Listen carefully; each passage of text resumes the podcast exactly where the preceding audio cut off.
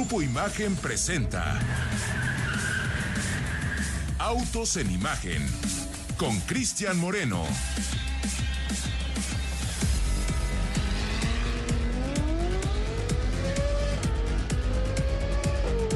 Hola, muy buenas tardes amigos de Autos en Imagen. Yo soy Cristian Moreno y el día de hoy estamos transmitiendo completamente en directo desde algún punto cercano a Polanco, una zona importante de nuestro país. Estamos en una reunión importante con uno de los, eh, los socios estratégicos con los que haremos una de las rutas más relevantes para el próximo año, recorriendo prácticamente toda la República Mexicana y la idea aquí es pasarla bien, sobre todo eh, mantenernos despiertos. Ustedes bien saben que al conducir una de las premisas es estar siempre alertas y atentos. Ya les contaré más detalles próximamente. Ahorita estamos cerrando, afinando las últimas eh, letras pequeñas del contrato, pero bueno, antes de eso nos presentamos, todo el equipo completo el día de hoy está presente y vamos a hablar de cosas interesantes prácticamente al mediodía, 12 eh, de la mañana de, la Ciudad de México. La, la previa reunión nos la tuvimos que perder porque estamos allá en Marruecos, pero tenemos información relevante acerca de lo que Audi ya estaría presentando en su nueva esfera, el Audi Sphere, este que promete integrar todo lo que tiene que ver con deportividad, con eh, la forma de hacer las cosas de la marca de los cuatro aros, pero también poder proporcionarte todo lo que buscas en un auto con el que puedes llevar a lo mejor las bicicletas, la gente que tiene que esquiar allá en la nieve, también los esquís, la gente que tiene que salir a la jungla o al todoterreno, todos los aditamentos. Eso es lo que hoy presentó Audi, eh, pasado el mediodía de nuestro tiempo, pero de eso hablamos en un ratito. También vamos a platicar acerca de, y esto es relevantísimo para la gente que está por cambiar llantas, qué neumáticos comprar, esto de acuerdo a un estudio que hizo la Profeco, cuáles serían estas llantas que sí recomendaríamos, que están totalmente avaladas por los estudios que se han hecho en nuestro territorio y aquellas por las que de plano hay que pasar por alto, que si las ven por ahí en un supermercado o de oferta en una llantera de esas que se ponen en las principales avenidas dando promociones, mejor ni acercarse. Mi querido Ricardo Eduardo Portilla, ¿cómo te encuentras el día de hoy? Buenas tardes. Mi querido Cristian, muy buenas tardes. Sí, mucha información la que tenemos el día de hoy, además de, por supuesto, como es como cada jueves, pues la sección de Riders, esta emoción en dos ruedas y más adelante también vamos a estar platicando, mi querido Cristian, porque resulta que el señor Akio Toyoda, quien era pues mandamás de, Toyota, pues va a abandonar el cargo, eh, el cargo directivo y va a ceder el puesto pues al actual líder de la marca de lujo Lexus y esto a partir del próximo primero de abril de este año. Vamos a estar dando más detalles en un ratito más, Cris.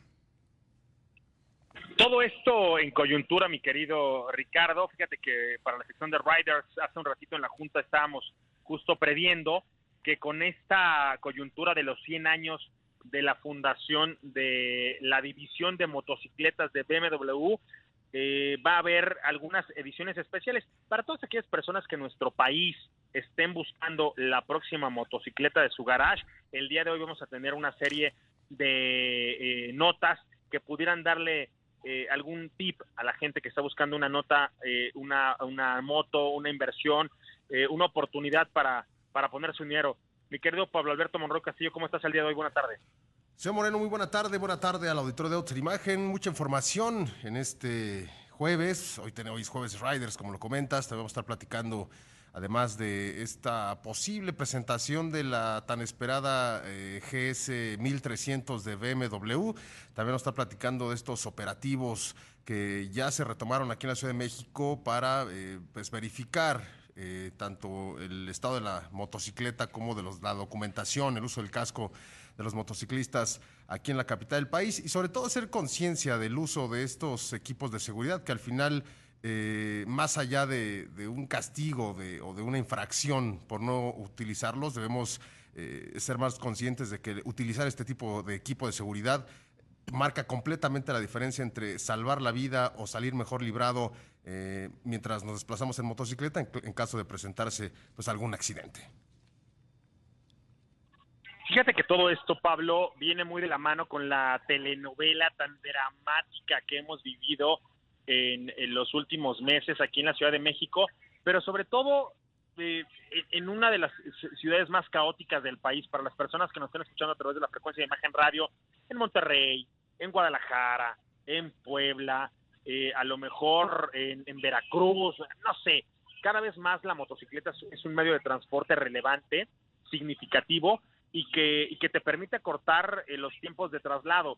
Después de la pandemia, todo lo que tiene que ver con el delivery, el, pedir nuestra pizza, el pedir nuestra comida, el pedir la ropa, el pedir las mercancías, ha hecho que la motocicleta sea una apuesta relevante, pero no así, y esto, discúlpame que lo diga con, tanta crudeza, tú corrígeme si me equivoco, no así la inversión que ha habido en capacitación, no así la inversión que ha habido en la gente que cada vez está manejando más motocicletas y que de pronto lo, lo, lo, consideran muy sencillo sin tener toda la, la, normativa, los reglamentos y todos los eh, detalles que hay que considerar para poder manipular una máquina de estas características y entonces es cuando empezamos a ver que comienzan las distancias entre lo que dice la ley y lo que en, realidad aplicamos, Pablo. Así es, señor Moreno.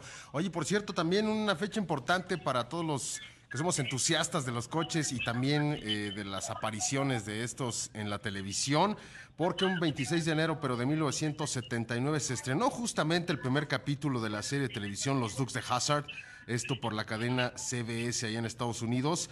En total se produjeron 147 capítulos, capítulos a lo largo de siete temporadas.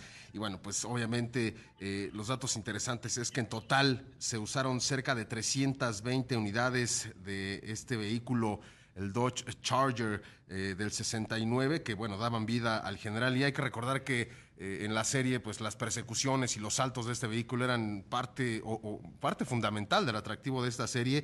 Y definitivamente en cada aterrizaje el vehículo quedaba completamente inservible. recuperaban algunos componentes que podían servir para reparar otros coches, pero bueno, un salto que realizaba, llegaba un Charger nuevo y bueno, pues en el 83 la serie intentó seguir adelante con el proyecto, pero bueno, pues de hecho los, los Chargers de entre el 68 y 69 se terminaron, utilizaron todavía el modelo 70, ya eran difíciles de reparar, ya eran difíciles de conseguir y bueno, optaron por eh, pues empezar a, matar esta serie que al final también se vio opacada por eh, el auto increíble que, que empezaba a debutar justamente ya para eh, principios de los 80. Fíjate que nos acabas de hablar de un tema bien interesante. Eh, definitivamente este tipo de vehículos, el General Lee, eran protagonistas, o sea, más allá de Bo, de Luke, del sheriff y de todos los, eh, personajes que relataban esta serie, los autos cobraban una personalidad fundamental. Pablo, Ricardo, Héctor, ¿por qué?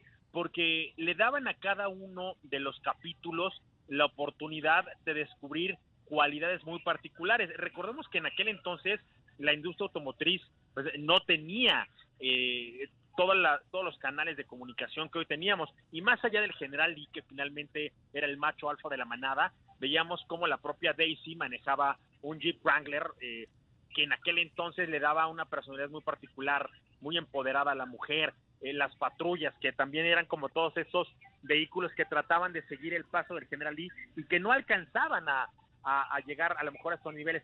Todo esto era parte de la, de la personalidad, Pablo, que le daban a un vehículo mítico. Debo de confesar públicamente que esta era una de las series favoritas que veía cuando yo era pequeño, en la década de los 80 en nuestro país.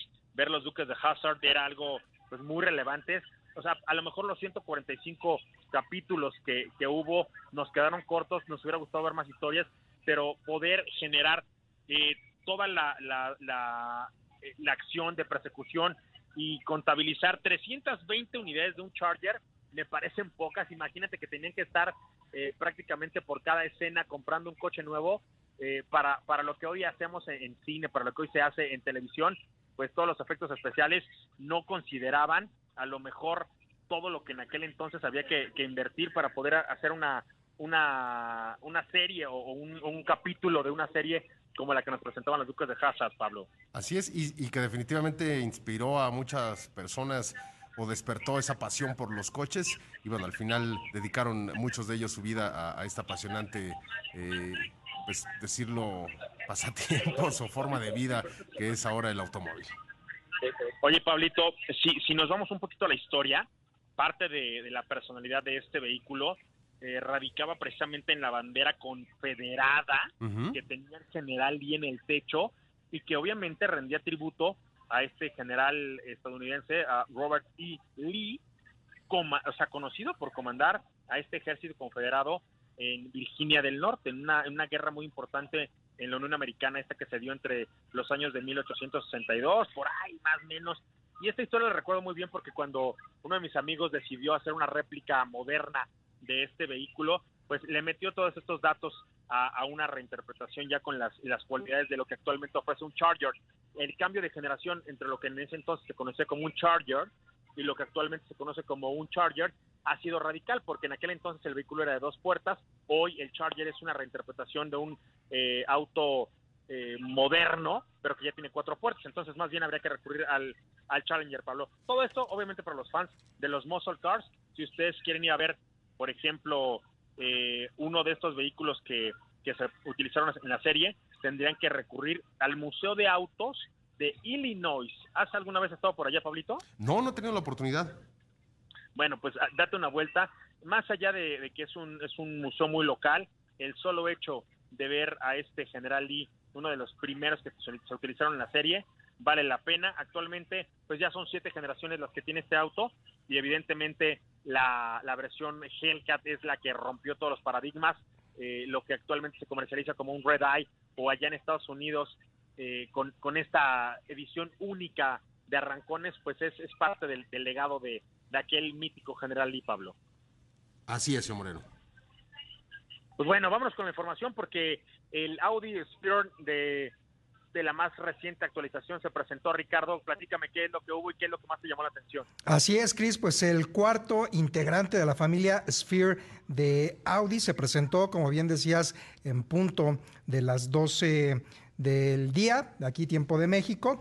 El Audi Active Sphere prácticamente es un concepto que combina pues muchísimas cosas entre un crossover, es un vehículo también elegante con toques de sportback, practicidades de SUV, además de capacidades todoterreno. Algo que me llamó fuertemente la atención fue justamente la carrocería, la cual es de alguna manera transparente, es decir, se puede ver el interior del vehículo, sobre todo la parte baja de las puertas, y esto contribuye, pues evidentemente a la, eh, luz en el interior del habitáculo. Prácticamente pues es un vehículo camaleónico, se puede, como les decía, utilizar tanto en carretera, pero si de repente tienes la necesidad o el deseo de salir fuera de la carretera, te puedes adentrar en caminos eh, off-road y ahí pues llevar incluso tus, tus, bicicletas, hasta cuatro bicicletas por lo que vimos ahí en los, en los renders. Hay que destacar y ser muy claros, este vehículo es un autoconcepto, no se va a estar llevando a la producción, sin embargo, de ahí y de ciertas aplicaciones y ejecuciones que Audi está montando en esta familia Sphere, pues va a estar sacando algunos desarrollos para estar implementando posteriormente en sus vehículos de producción, sobre todo aquellos eléctricos y de conducción autónoma. Fíjate, Ricardo, y antes de irnos al corte, que esta es ya una familia, una propuesta muy completa en donde Audi está encontrando los canales, las vías de las cuales se inspirará para finalmente tener esta oleada de productos electrificados que comenzarán en 2025, pero que presentarán hasta 30 distintos modelos eh, en los subsecuentes años, Pablo. Riders.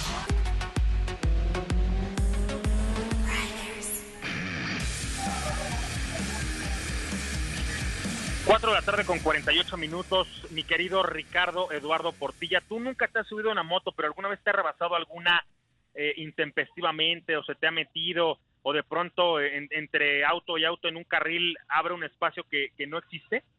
Sí, por supuesto, Cris, acá ratito y sobre todo, ¿sabes qué? Me eh, saca mucho de onda cuando estás en tu carril de extrema derecha y de repente se te meten justamente entre la banqueta y el vehículo porque ya más de una ocasión algunos motociclistas casi casi se me, se me estampan en el vehículo.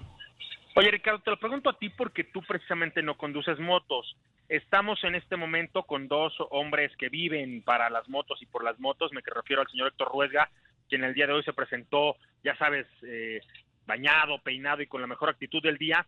y, él sí tiene una vida en donde ha padecido cosas buenas y cosas malas de las motocicletas. Pablo, eh, también como parte de esta familia de riders, inclusive es, es, una persona que desde muy pequeño está involucrado con todo este proceso y, ellos eh, podrán dar cuenta de lo difícil que suele ser actualmente eh, convivir con muchos motociclistas que no necesariamente están listos. Obviamente no quiero matar justos por pecadores, hay muchas personas que evidentemente hacen mucho trabajo por hacer bien las cosas, por eh, cumplir con los reglamentos, por utilizar el casco, por manejar de forma conveniente.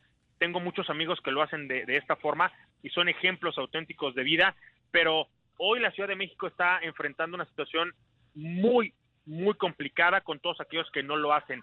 Ejemplo para que lo que ocurre en, en otras ciudades del país, eh, por ejemplo, allá en Monterrey, en Guadalajara, en Puebla, en Veracruz, en, las principales ciudades de nuestro país en donde cada vez más el congestionamiento es complejo. Eh, yo estuve hace unos días eh, en Querétaro y transitar por ahí sin llevarte a un motociclista de corbata es cada vez más complicado. Y para ellos están ya activando unos operativos eh, aquí en Ciudad de México, Pablo, pero platícame la historia, ¿de dónde viene esta, esta, esta acción, esta actividad?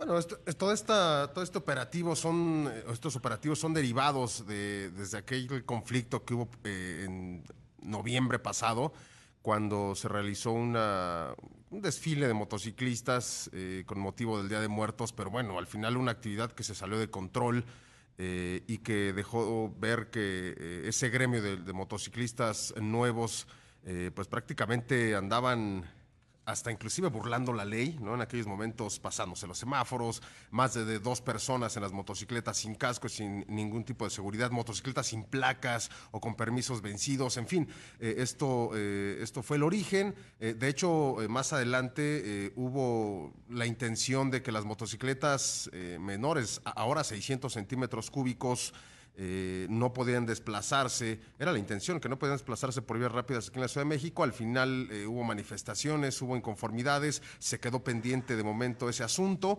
y ahora llega este, pues estos operativos aquí en la Ciudad de México. Yo te expreso como motociclista que he sido pues prácticamente desde los 10, 12 años de edad, que empecé a trabajar en un taller de motos, donde aprendí el oficio, donde aprendí a perfeccionar eh, mi manejo en motocicleta, que se originó justamente con las lecciones que mi papá me, enseñó, que él es muy fan de andar en motocicleta, y, pero también nunca olvidó esa parte de enseñarme el respeto por la motocicleta y el respeto por el resto de los motociclistas que también eh, se desplazan. Ya esa camaradería de antes, pues prácticamente hoy está extinta, y lo que tenemos como resultado son eh, pues estos incidentes que al final yo estaré siempre de acuerdo con operativos que regulen la movilidad, no solamente de los automovilistas, sino de los motociclistas. Hoy en día existe esa batalla entre quien maneja un coche y quien maneja una moto. Al final de los dos lados siempre hay personas que buscan infringir la ley o no les importa. Y entonces aquí cuando decimos es que no es que andes en moto o es que andes en coche, más bien es el tipo de persona que opera estos vehículos que al final muchas veces pues no consideran tanto la, la, seguridad como el reglamento de tránsito. Y bueno, pues todo esto ha dado este surgimiento de los operativos. Un operativo que arrancó ayer aquí en la Ciudad de México. Se detuvieron eh, varios, varios. De hecho, 52 motocicletas fueron, fueron llevadas al corralón por falta de documentos.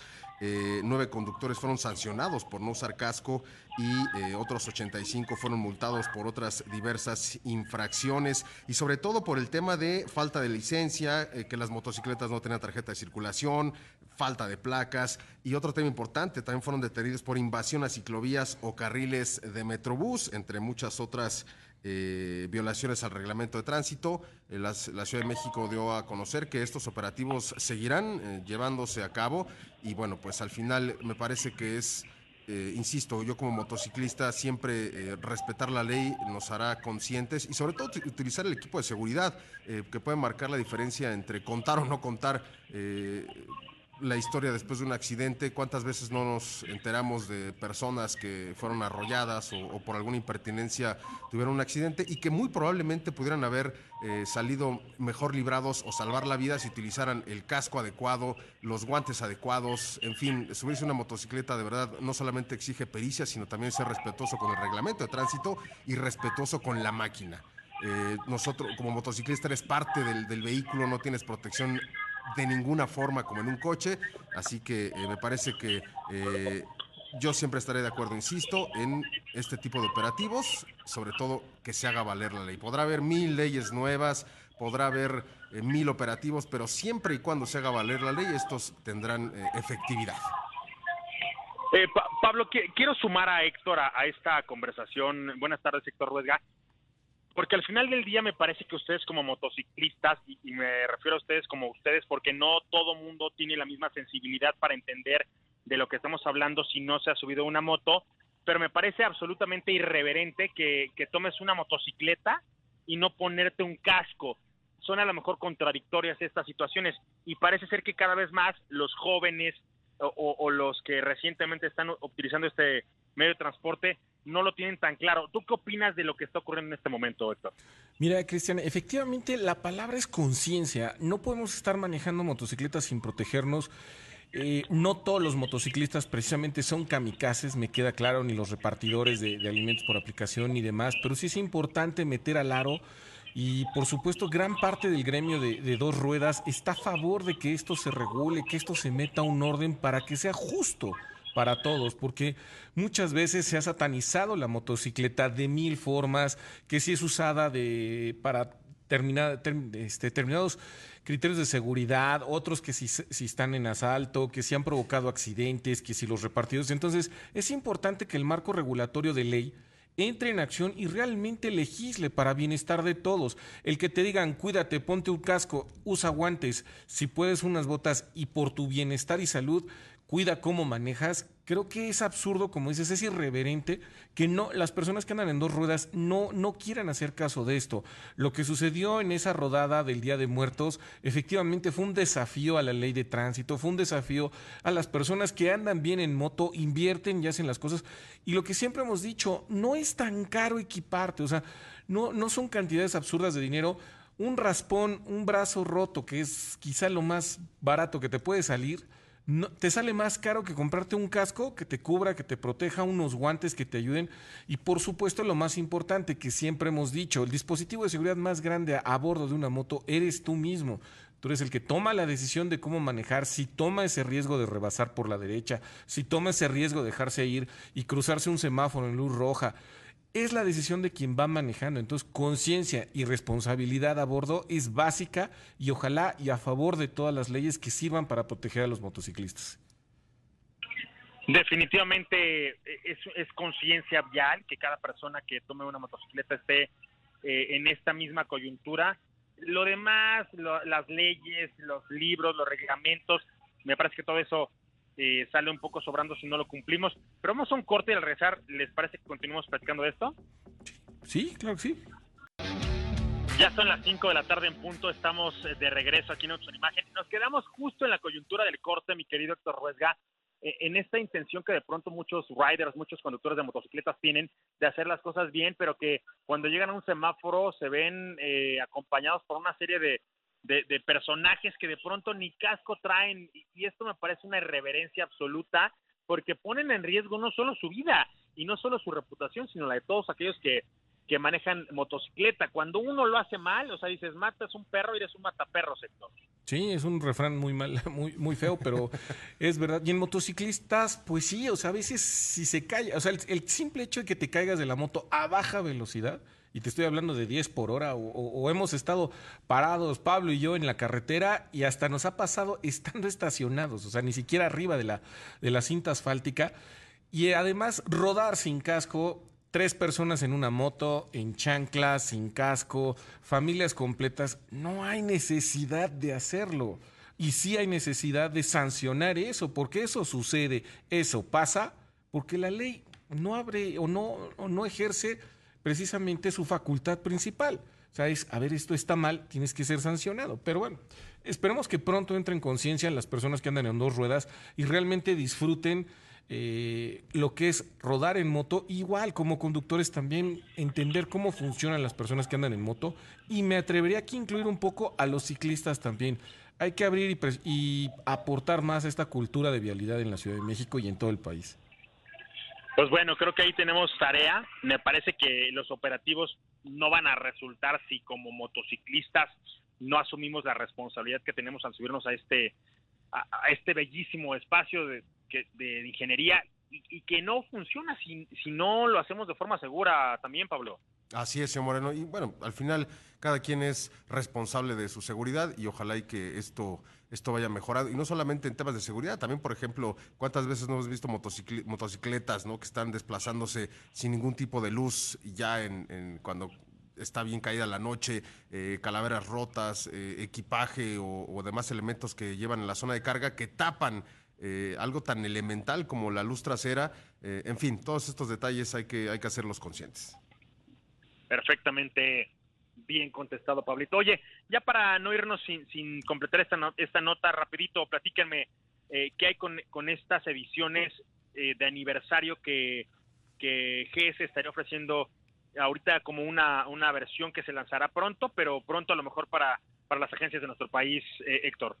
Mira, si bien sabíamos desde el año pasado que venía una versión que están conmemorando 100 años de que existe Motorrad, de que la marca cumple esta edad. Eh, han salido ediciones especiales conmemorando estos 100 años. Se esperaba la R90, que es una modelo muy retro, muy bonita, que salió la versión de 100 años. La R18, que es un gran eh, monstruo de, de BMW.